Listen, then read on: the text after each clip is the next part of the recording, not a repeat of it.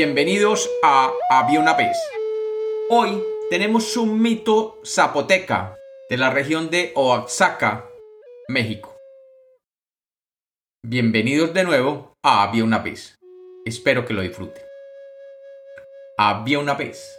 Había una vez en un mundo zapoteca, mucho tiempo antes de que se hiciera la luz, un dios del rayo llamado Kosihogi, quien vivía en un hermoso trono acompañado de cuatro inmensas ollas de barro.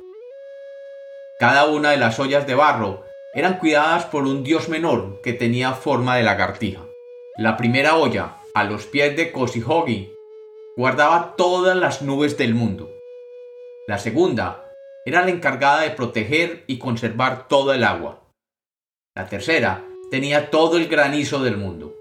Y la cuarta olla de barro tenía todos los vientos que había en el mundo. La tarea de aquellos dioses menores, con forma de lagartija, era mantener en secreto el contenido de las ollas de barro.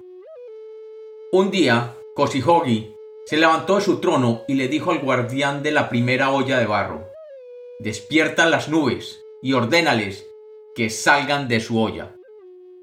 Totalmente sorprendido por la orden del dios mayor, este guardián llegó a lo alto de la olla y la destapó. Inmediatamente de la boca de aquel jarrón comenzaron a salir nubes que pronto cubrieron el cielo. Y las nubes comenzaron a moverse libremente, mientras su guardián menor comenzaba a saltar entre ellas, formando relámpagos entre las nubes, que comenzaron a iluminar aquel mundo de oscuridad perpetua. Luego, el dios Kosihogi se levantó de nuevo de su trono y dijo, Guardián del agua, abre tu olla de barro y saca las aguas. Y aquel guardián agazapado junto a su olla saltó presuroso y subió hasta la boca de aquel jarrón y de un movimiento brusco retiró la tapa. Y rápidamente comenzaron a salir todas y cada una de las gotas de agua, formándose una lluvia que comenzó a caer estrepitosamente a la tierra, llenándola de agua. Y todo esto sucedía mientras el guardián de las nubes saltaba alegremente entre las nubes, formando rayos entre ellas.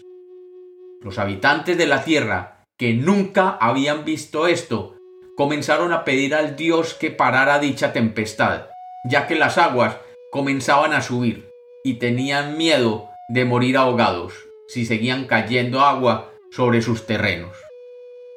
Las mujeres de la tribu decidieron enviar una comitiva a rogar a Kosihogi que detuviera la lluvia.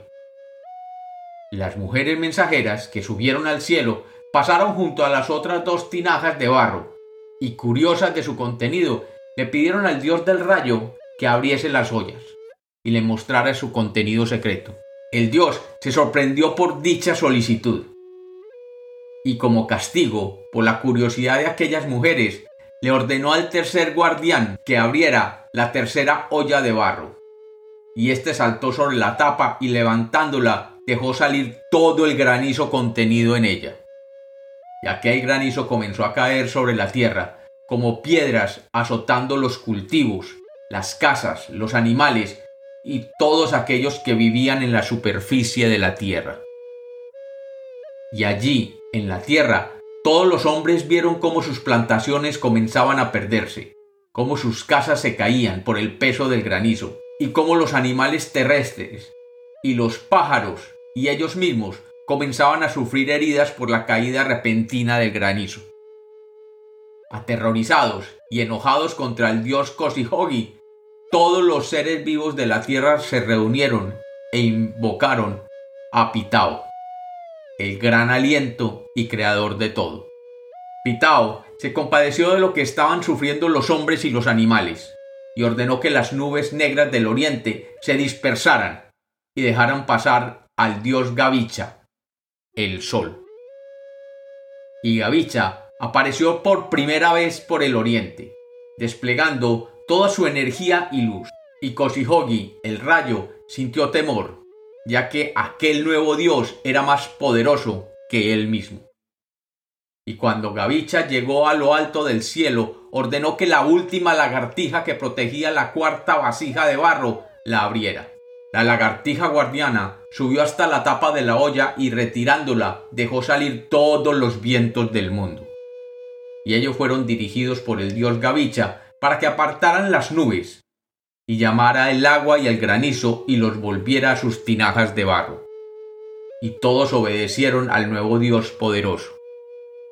Y el rayo de fuego, que hasta ese momento reinaba sobre la tierra, comprendió que ya había sido derrotado por el sol y humildemente se ofreció a resarcirse con los seres de la tierra y ofrecerles algo a cambio después de retirar las nubes, la lluvia, los truenos y el granizo. Y laboriosamente construyó un puente por el cual el nuevo dios Gavicha pudiera bajar a la tierra, convertido en un rayo de vida multicolor. Y cuenta el mito zapoteca que desde ese momento los hombres contaron con luz y energía para sus cultivos, y además un arco de colores que sale después de las lluvias, al que hoy conocemos como el arco iris. Y como los cuentos nacieron para ser contados, este es otro mito de había una vez.